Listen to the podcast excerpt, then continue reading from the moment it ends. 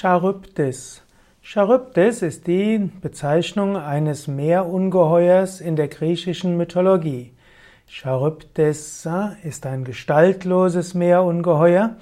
Charybdis gilt insbesondere als ein Ungeheuer, das im Mythos um Odysseus eine wichtige Rolle spielt und auch in der Argonautensage.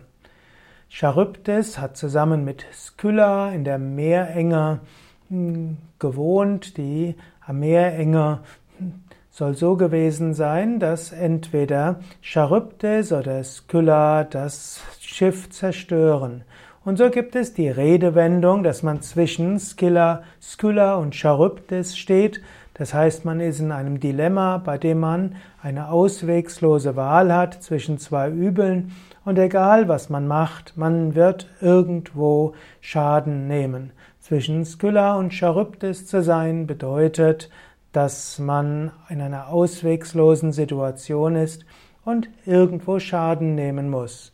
Aber man kann auch Trost daraus ziehen, dass es sowohl Odysseus als auch äh, dem Jason gelungen ist, unbeschadet zwischen Skylla und Charybdis hindurchzukommen.